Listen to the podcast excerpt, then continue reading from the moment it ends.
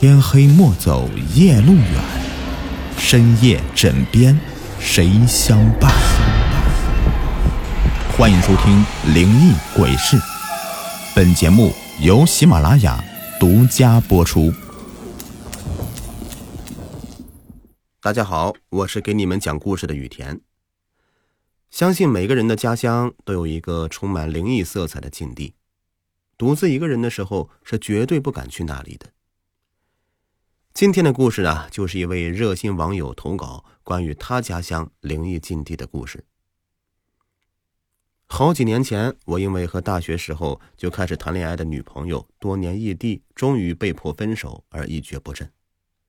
我爸妈看我班也没心思上，整天只是死气沉沉的待在家里打游戏，也不是个事儿。恰好我堂哥要回老家修房子，爸妈便以散心的名义把我打包回了老家。去给他帮忙。我老家在西南某省的一个偏远的小镇子上。这些年来，由于国家城市化的进程，镇子上的大多数人啊都到外面去了。要不是逢年过节，镇子上都看不到几个年轻人。但是每家每户都会在城里赚到钱以后，回乡修一栋很漂亮的大房子，比赛似的，一家修的比一家好。尽管房子修出来，他们可能一年也回不来住一次。回到老家，我才发现，其实我也帮不上什么忙，正经的活我也不会干，打个杂我又不想干。经过几天的磨合，我终于给自己找到一个合适的去处，就是给镇子上留守的老人们教教微信、抖音的使用方法，顺便呢也给注册个账号，清理一下垃圾什么的。在跟老人们的交流中，我也听说了不少的奇闻异事。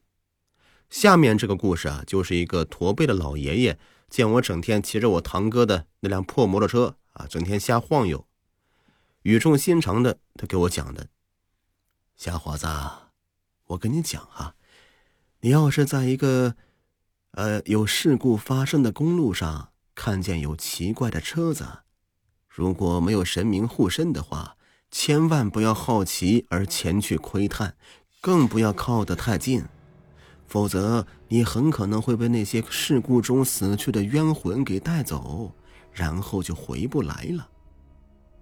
我一听这话，这个老爷爷在他家那张仿大理石茶几边上磕了磕烟斗，就开始了他的讲述。那是一个阴森至极的夜晚，夜晚浓稠如墨黑。月亮与星辰都见不到面只能勉强通过车灯模糊的看清前面的一小段路。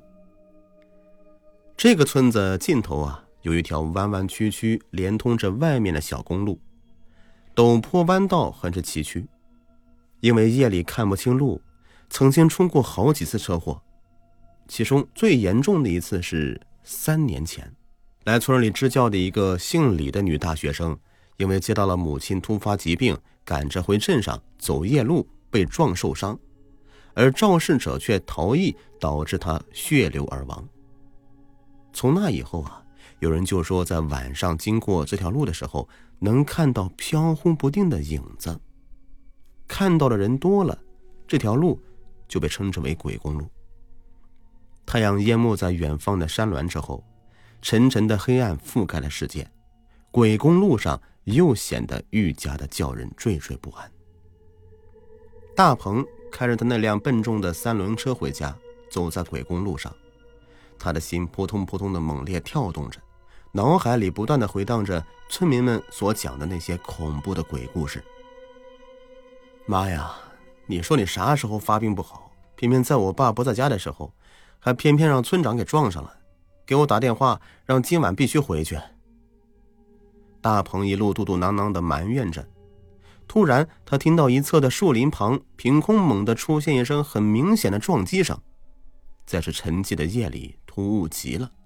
不经思考，他抬头循声看过去，就看到在前方路边的大树旁翻倒着一辆货运三轮摩托车，车身侧翻，车厢里不知是什么货物散落一地。大鹏四下打量一番，奇了怪了，咋不见人呢？也不知这车里拉的是啥。出于好奇，也存在着占便宜的心理，大鹏跳下自己的三轮车，几步走上前。可当他走到侧翻的三轮车前时，大鹏突然发现有些不对。这辆三轮车看起来咋这么熟悉呀？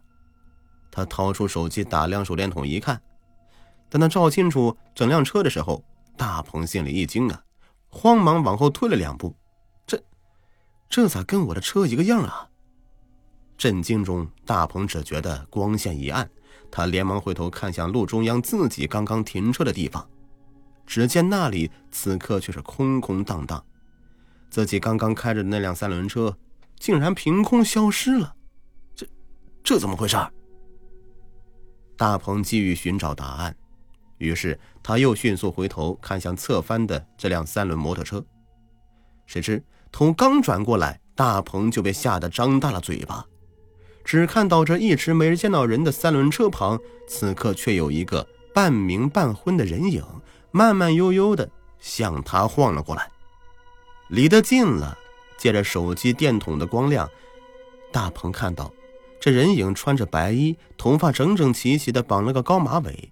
啊，宋静的脸上看上去啊有些虚弱，但却有些恍惚明亮的眼神。大鹏一愣，心跳迅速加速。从脚底涌到嘴角的恐惧，让他几乎要停止呼吸。这，这啥呀？这，你，你是谁？怎么会在这儿？你，你先站住，别过来！大鹏大声的问着，为了壮胆，刻意吼出来的声音里啊，满是恐惧。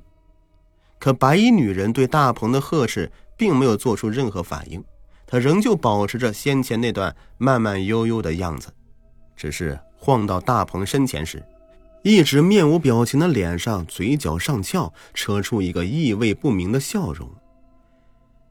我呀，我是你一个甩不掉的过去。他的双眼静静的看向大鹏，眼神里有着化不开的悲痛。你的家就在前方，陪我走完这段路吧。这仿佛是为了让他安心，白衣女人的声音飘渺的又补了一句，话音里带着淡淡的诱惑。大鹏忍不住的眼睛瞪得大大的，看到这个女人，他心里惶恐不已，深吸一口气，死死的压住汹涌到喉咙的害怕。这大鹏竭力的保持平静，他预备着等白衣女人晃过去背对他的时候，就夺路而逃。管他是啥呢？大晚上出现在这鬼公路的，一定不是什么善茬。白衣女人果然如大鹏所料那般，没有发现他的意图。说着话，他仍旧保持着速度，继续慢慢的往前走。大鹏悄悄的挪动着自己的脚尖儿，眼睛偷偷的瞄着通往村子的方向。直到白衣女人完全背对他，大鹏深吸一口气，刚要抬脚。突然，他惊恐地发现，他抬起的脚并没能像他预想的那般向着村子的方向冲出去。他的脚仿佛有了自己的意识一样抬起来，然后转向，接着整个身体一起都不受他控制的跟在白衣女人的身后，用着和白衣女人同样的姿势、同样的速度动了起来。大鹏拼命地挣扎着。但是无论他用多大的力气，心里面多么的歇斯底里，他的身体依旧是不听他的控制。他就这样诡异的听话的被牵引着，眼睁睁的看着自己跟在这白衣女人的身后，走进了黑夜的深处。不知道过了多久，走到一个小溪边的土堆旁边时，白衣女人突然停了下来。这是哪儿啊？咋就停了？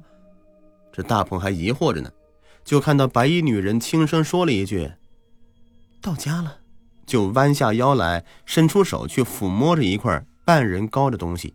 此刻，这浓黑的天空中，月亮终于从云层里露出了点脸。借着那点阴沉沉的月光，大鹏看到这白衣女人身前那个土堆，居然是个坟包。坟包周围稀稀拉拉的支着几根杂草。杂草在微微的前后晃动着，就好似正在欢迎他的到来。而白衣女人一直抚摸着的那块半人高的，竟然是一块刻着李青青之墓、还贴着照片的墓碑。大鹏集中精力看去，在看清照片的一秒，他啊的一声尖叫，腿一软，一屁股就蹲坐在了地上。墓碑上那个微笑着的女孩和抚摸墓碑的白衣女人竟然长得一模一样。突然发现自己能动的大鹏顾不得搞清楚是怎么回事倒地的一瞬间，他猛地一滚，手脚并用的就朝着远处逃去。只是没跑出两步，他就被一只冰冷的东西抵住胸口，无法前进了。大鹏慌张的抬头，就看到一直以来都对他视若无睹的白衣女人，不知怎的已经拦在他的面前，而挡住他胸口的冰冷东西，就是白衣女人伸出的一只手。大鹏尖叫着，立刻转向。可奇怪的是，无论他从哪个方向跑，最多就跑出去两三米。就会被白衣女人给拦住。紧接着，这女人伸出手，大鹏只感觉脖子一冰，头往一边偏去。接着，他就看到一股红色的水柱斜着喷了出去。第二天一早，久等不到大鹏的村长做主叫几个村民将大鹏妈送往镇上。走到鬼公路中途时，村民就看到大鹏的三轮车撞在一棵大树上。车头严重变形，而大鹏的脖子折断，倒在一旁。所有人都以为大鹏是出车祸而死，这女鬼为什么要害大鹏，那就不得而知了。好了，如果你也有故事想要投稿，欢迎添加雨田的微信，ytgs 五五八八，给我投稿，选中作为节目，还有喜马拉雅会员卡相送哦。今天的节目就播完了，我们下期再见，拜拜。